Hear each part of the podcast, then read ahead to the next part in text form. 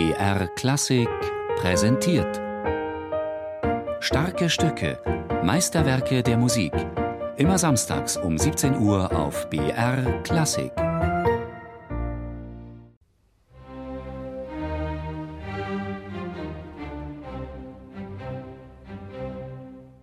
Meistens arbeitete Ludwig van Beethoven ganz gut und ganz gerne, wenn er unter Druck stand.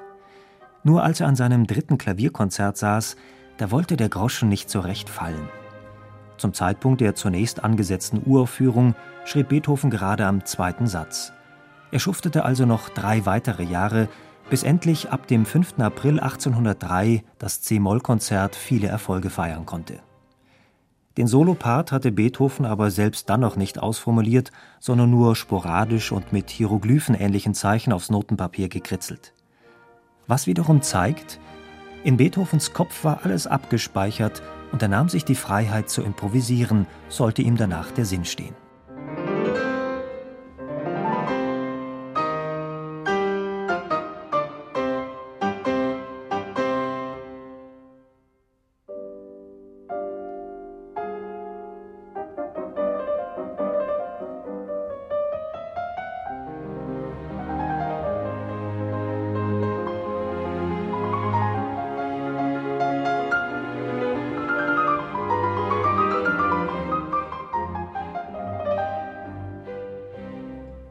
Zum erlauchten Kreis der Referenzaufnahmen des C-Moll-Konzertes gehört die Einspielung mit dem österreichischen Pianisten Till Fellner.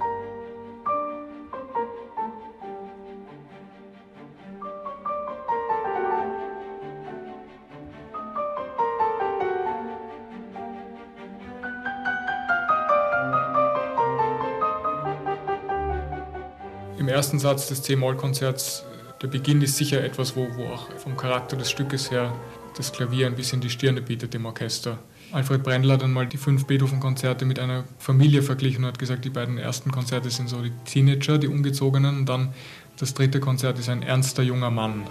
Und das ist wirklich der Charakter dieses Stückes, also sehr, sehr konzentriert, sehr dramatisch und sehr ernst. Und das ist natürlich dann, äh, man, man versucht natürlich von, von der ersten Note an diesen Charakter zu treffen.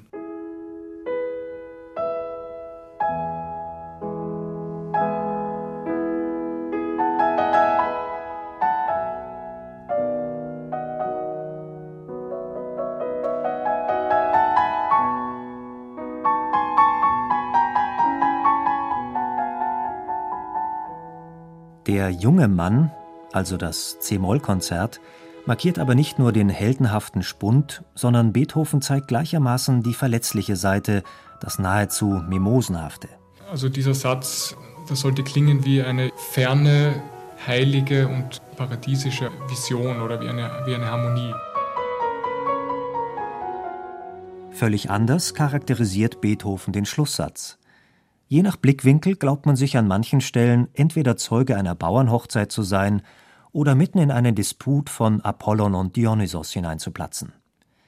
Im Rondo Allegro erwartet Beethoven einen ungestümen, gar dämonischen Pianisten.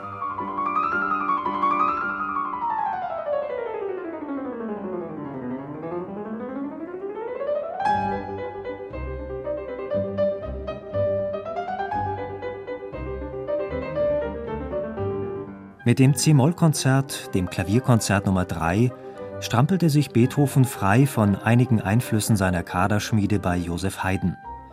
Zudem trotzte er den Erwartungen, die man in Wien an ihn stellte, als Mozarts Nachfolger. Beethoven zeigte nämlich sein wahres Gesicht. Besonders deutlich erkennt man es im zweiten Drittel des dritten Satzes. Hier lässt Beethoven Klavier und Pauke in einen Dialog treten. Das variantenreiche Klavier diskutiert mit der plumpen Pauke.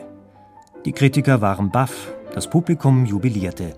Solch kecke Töne hatte Wien bis dahin noch nie vernommen.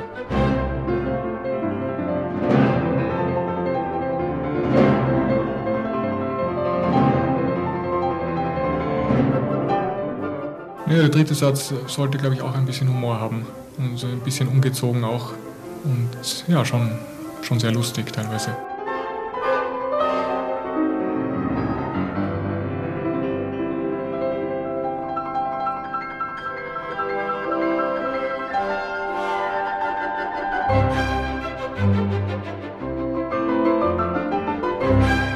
Musik